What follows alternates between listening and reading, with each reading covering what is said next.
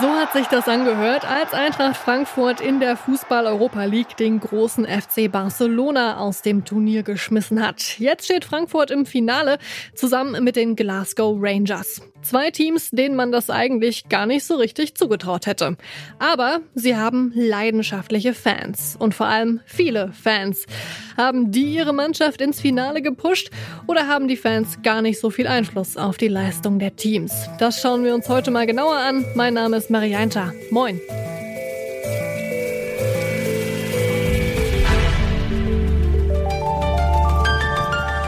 Zurück zum Thema.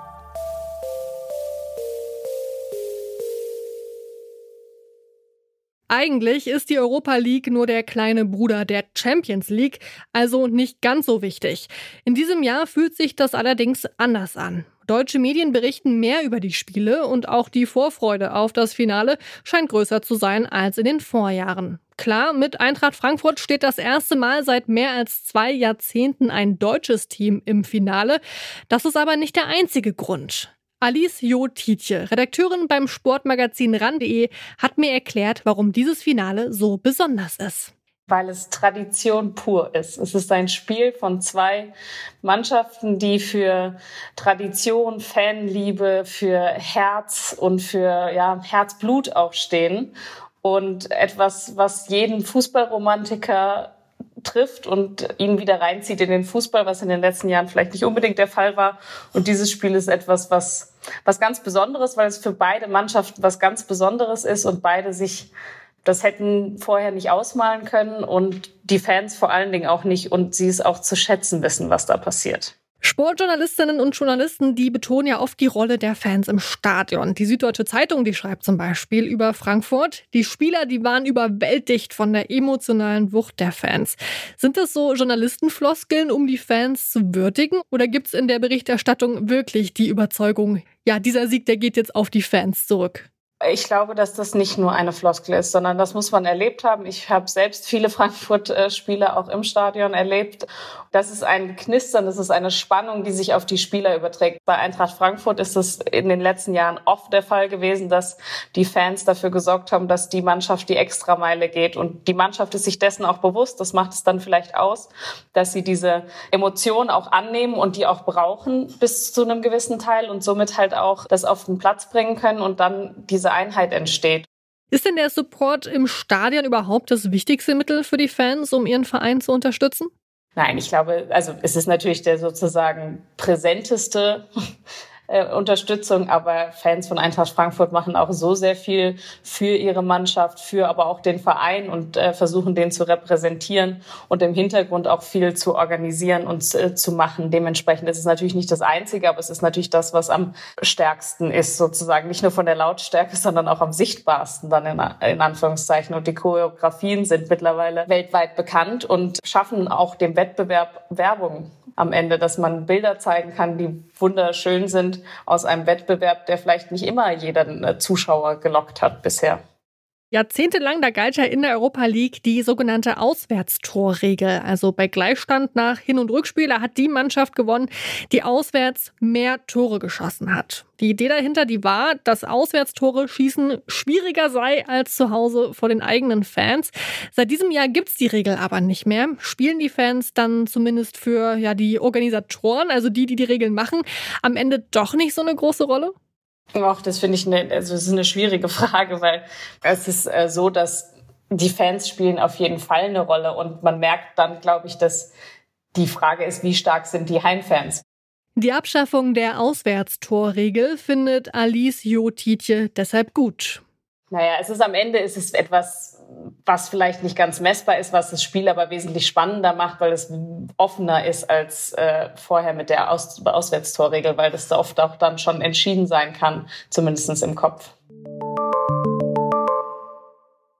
Die Fans waren unglaublich. Ohne die hätten wir das nicht gepackt. So oder so ähnlich hört sich das oft an, wenn Fußballspielerinnen und Fußballspieler nach dem Spiel erklären, warum ihr Team gewonnen hat. Aber lässt sich ein positiver Effekt auf die Leistungen auch wissenschaftlich nachweisen? Zu dieser Frage forscht Frank Daumann an der Friedrich-Schiller-Universität Jena. Er ist Professor am Lehrstuhl für Sport- und Gesundheitsökonomie und gemeinsam mit Kolleginnen und Kollegen hat er in einer Studie untersucht, wie wichtig Fans im professionellen Fußball wirklich sind. Also der Einfluss der Fans, der ist doch schon relativ groß und man hat das sehen können durch die entsprechenden Restriktionen im Zuge der Pandemie waren ja zeitweise Fans beziehungsweise die Zuschauer ausgeschlossen bei den Spielen. Und dann hat man deutlich feststellen können, dass der Heimeffekt zurückgeht. Das heißt also, es sind keine Zuschauer vorhanden und dadurch reduziert sich der Heimeffekt, also die Möglichkeit, dass die heimische Mannschaft also besser abschneidet als beispielsweise, wenn woanders gespielt wird. Und das ist also empirisch nachweisbar. Dieser sogenannte Heimeffekt ist der entscheidende Punkt in der Studie. Um wissenschaftlich zu untersuchen, inwiefern es den gibt, hat Frank Daumann Fußballspiele vor der Pandemie mit Geisterspielen während der Pandemie verglichen. Er erklärt, warum ein Team einen Vorteil hat, wenn es zu Hause vor den eigenen Fans spielt. Durch den Ausschluss der Zuschauer ist es äh, so gewesen, dass sie also eine andere Wirkungskette hatten im Stadion. Es ist es nicht nur die Wirkung über die Spieler, sondern es kann auch die Wirkung auf die Unparteiischen sein. Und man hat also festgestellt in anderen Studien, dass durch die Zuschauer, also durch das äh, Schreien beziehungsweise das Rufen oder durch die Lautstärke überhaupt der Zuschauer, die Schiris veranlasst werden, Entscheidungen eher zugunsten der Heimmannschaft zu geben. So, das ist der eine Wirkungskanal. Und der andere Wirkungskanal, der läuft natürlich über die Spieler, wo man sagt, okay, es gibt vielleicht eine höhere Testosteronausschüttung oder solche Effekte. Und dann wird auch noch so ein anderer Effekt besprochen, also Heimspiele bedeutet, dass natürlich die Heimmannschaft äh, nicht diese beschwerliche Anreise hat. Stellen Sie sich vor, Sie müssen jetzt vielleicht in eine andere Zeitzone reisen oder wie früher das passiert ist, wenn also die Mannschaften irgendwie in Deutschland rumgereist sind, dann waren die vielleicht nur für einen Tag, also vielleicht von München nach Hamburg und sind dann wieder zurückgefahren. Das sind vielleicht andere Erschöpfungszustände, wie wenn sie jetzt direkt vor Ort sind. Also das sind so diese Wirkungskanäle, über dem so, über den so ein Heimeffekt wirken kann. Dass Fans den Erfolg ihres Teams auch bei Auswärtsspielen beeinflussen können, das konnte die Studie übrigens nicht klar beweisen was sie klar beweisen konnte. Eine große Fankulisse mit Gesängen und Choreografie hat nicht nur einen Einfluss auf die Heimmannschaft und auf die Schiedsrichter, auch die gegnerische Mannschaft wird dadurch beeinflusst.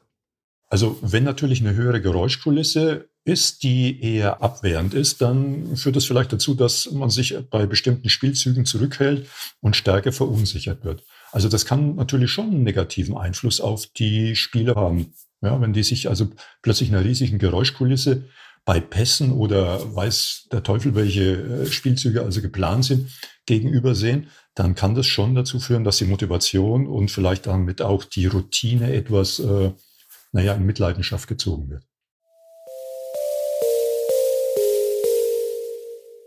Die Fans, die gelten im Fußball als der zwölfte Mann, also genauso wichtig wie ein Spieler auf dem Platz. Und tatsächlich können sie das Geschehen auf dem Platz beeinflussen. Bei Heimspielen sorgen aktive Fans dafür, dass die eigene Mannschaft angespornt, die Gegner eingeschüchtert und der Schiedsrichter beeinflusst wird. Dieser Heimeffekt lässt sich auch wissenschaftlich nachweisen. Und dass die Fans zum Fußballerlebnis dazugehören, das ist ja eh klar. Das war's von uns für heute. An dieser Folge mitgearbeitet haben Josua Gerner, Annalena Hartung und Charlotte Thielmann. Produziert wurde sie von Andreas Popella. Chef vom Dienst war Kai Rehmen und mein Name ist Marianta. Danke fürs Zuhören und wir hören uns bald. Ciao. Zurück zum Thema vom Podcast Radio Detektor FM.